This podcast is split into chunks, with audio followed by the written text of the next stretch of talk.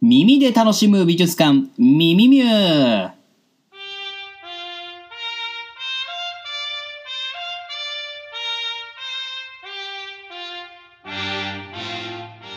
どうも、サウナに入るときは、あえて一番暑いところに座ります。20代の美術史家エミール松永です。この番組は日本美術、そして日本文化に親しんでいただくためにお送りする耳から楽しむ全く新しいアートコンテンツです。今回からね、少しだけマイナーチェンジいたします。その作品には何が描かれているのか、どんな作品なのかということをね、言葉で、えーもって描写するのを美術史の世界ではディスクリプションと言います。今回からその作品描写の部分をトークディスクリプションとして少し丁寧にお話ししていこうと思います。リスナーの皆さんはそのトークディスクリプションを聞きながらどんな作品なのか想像するもよし、画像を検索して見ながら聞いていただくもよし、えーこんなものを聞かずにいつもより少し丁寧にリンパマッサージするもよしとなっております。第6回となる今回、皆さんに紹介したいのは日本洋画の始まりを告げる一品、高橋雄一作、鮭です。そんな鮭が思わず見たくなる3つの耳寄り情報、耳見ポイントがこちら。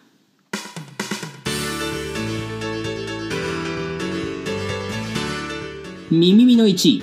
油絵の確立者、高橋雄一のフロンティアスピリット。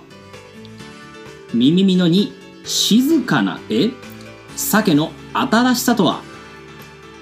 耳見の3、日本の風土に根ざした鮭の伝統性とは？以上3つの耳見ポイントを押さえた上で、まずはこの高橋由一作、鮭のトークディスクリプションをお聞きください。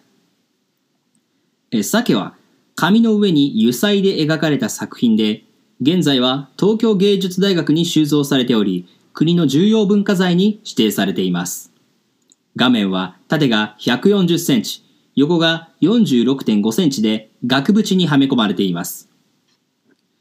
この縦長の画面に描かれているのは立派な大きさの一匹の鮭です。しかしこの鮭はもはや生きてはいません。死に絶え、藁につながれ吊るされています。この鮭が捕らえられ、吊るされこの状態となってから、随分時間が経っているのでしょう。鱗からはみずみずしさが失せ、乾ききっているようです。右半身をこちらに見せて吊るされた鮭の胴体の上半分は身が切り落とされているようで、その赤い内部があらわになっており、背骨や血合いの場所まで確認できます。鮭の口から伸びている荒縄はエラに縛り付けられているようです。ところで、この鮭の周りには何も描かれてはいません。舞台設定は不明です。背景は茶色い絵の具で塗りつぶされています。しかしこの背景には鮭の輪郭に沿うように黒い影が落ちている。つまり背景は壁を描いていると考えられるでしょう。さて、まず皆さんにお尋ねしたいのは、あなた、鮭派ですか？鮭派ですか？ということではなくて、作者の高橋雄一をご存知ですか？ということです。えー、雄一はですね、えー栃木県の佐野藩という藩の武士の子として生まれ、狩野派という、まあ、当時主流であった画派に入門して、日本の伝統的な絵画を学びました。しかし、後に西洋の版画を目にし、そのリアルな表現に見せられて、洋画の道を進みます。この時日本はまだ幕末、つまり江戸時代です。そんな中にあって、雄一が選択した油絵というのはまさに最先端のものだったんです。そして雄一は見事に油絵の手法を身につけ、近代日本に定着させました。雄一の油絵というのは、まあ、文明開化の一種のシンボルと言えるかもしれません。新たな表現を模索し定着させる。ジャンルの確立者というのは偉大ですね。えー俳諧を確立させた松尾芭蕉。日本語ラップを確立させた伊藤聖子。チンコ謎かけの今野ブルマ。これら偉大な開拓者たちに並んで油絵の確立者、高橋雄一をご記憶いただきたいなと思います。そんな雄一が描いたこの鮭の絵は生物画と呼ばれるジャンルの絵でした。生物とは生き物ではなくその逆ですね。静かなものと書いて、静止したものを指します。西洋の絵画でですね、花瓶に入った花だとか、あカゴに入った果物、あるいはワイングラスだとかランプ、パスモやイコカを描いた絵をご覧になったことがあるんじゃないでしょうか。それらを総括して生物画と呼んでいます。唯一はこの鮭の他に、ただまな板の上に乗せられた焼き豆腐の絵なんかも残しているんです。もちろん、風景画とか肖像画も描いているんですが、こうした生物画は実はそれまでにほとんど日本に見られなかったジャンルの絵なんです。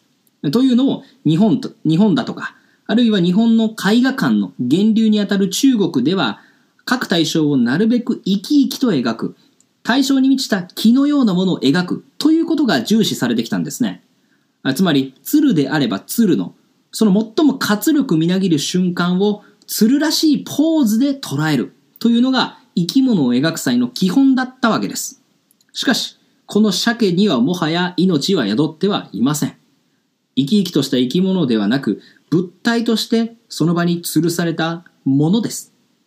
こうしたものを描く対象とするというのは、まあ、それまでの価値観からすれば、まあ、逸脱だったというわけですね。しかし、この鮭の面白いところは、ただただ、まあ、西洋の真似事ではないという点にあるんです。縄につながれた鮭というのが、日本の文化の中で何を指すのかご存知でしょうか？これは、荒巻酒といって、塩漬けにされた鮭で、お歳暮や正月などの贈答品として用いられるものなんです。つまりこの鮭の絵は、どちらかというとおめでたい絵なんですね。え、この絵が持つ意義というのを、まあ、一言で言いますとね、まあ、それまでに日本にはなかった表現方法で、日本らしい品物を描いたというふうに、まあ、要約できるんじゃないでしょうか。なお、記録上はですね、この高橋雄一は本作の他にも数点鮭の絵を描いたことが分かっています。それが年末年始の展覧会などに多く出品されていることから、本物の荒巻酒の代わりに贈られたり、飾られたりしたのではないかと考える学者もいるんです。まあ、大豆でできたヴィーガンミート、コロナ禍の中でのバーチャル墓参り、彼女ができないからオリエント工業製の安らぎとは違うんですが、まあ、実際にそういうね、えー、代替する機能がある絵だとしたら、これは面白いですね。さて、ここまで高橋雄一作、鮭について解説してまいりました。もう一度耳ポイントをおさらいしておきましょう。耳の1位、油絵の確立者、高橋雄一のフロンティアスピリット。耳の2、静かな絵、鮭の新しさとは？耳の3、日本の風土に根ざした鮭の伝統性とは？さて、お送りしてまいりました耳で楽しむ美術館耳ミュ第6回高橋雄一作鮭。お楽しみいただけましたでしょうか？これからも日本美術や日本文化に親しみを感じていただけるような耳寄り情報を耳よりお届けしますのでご愛顧ください。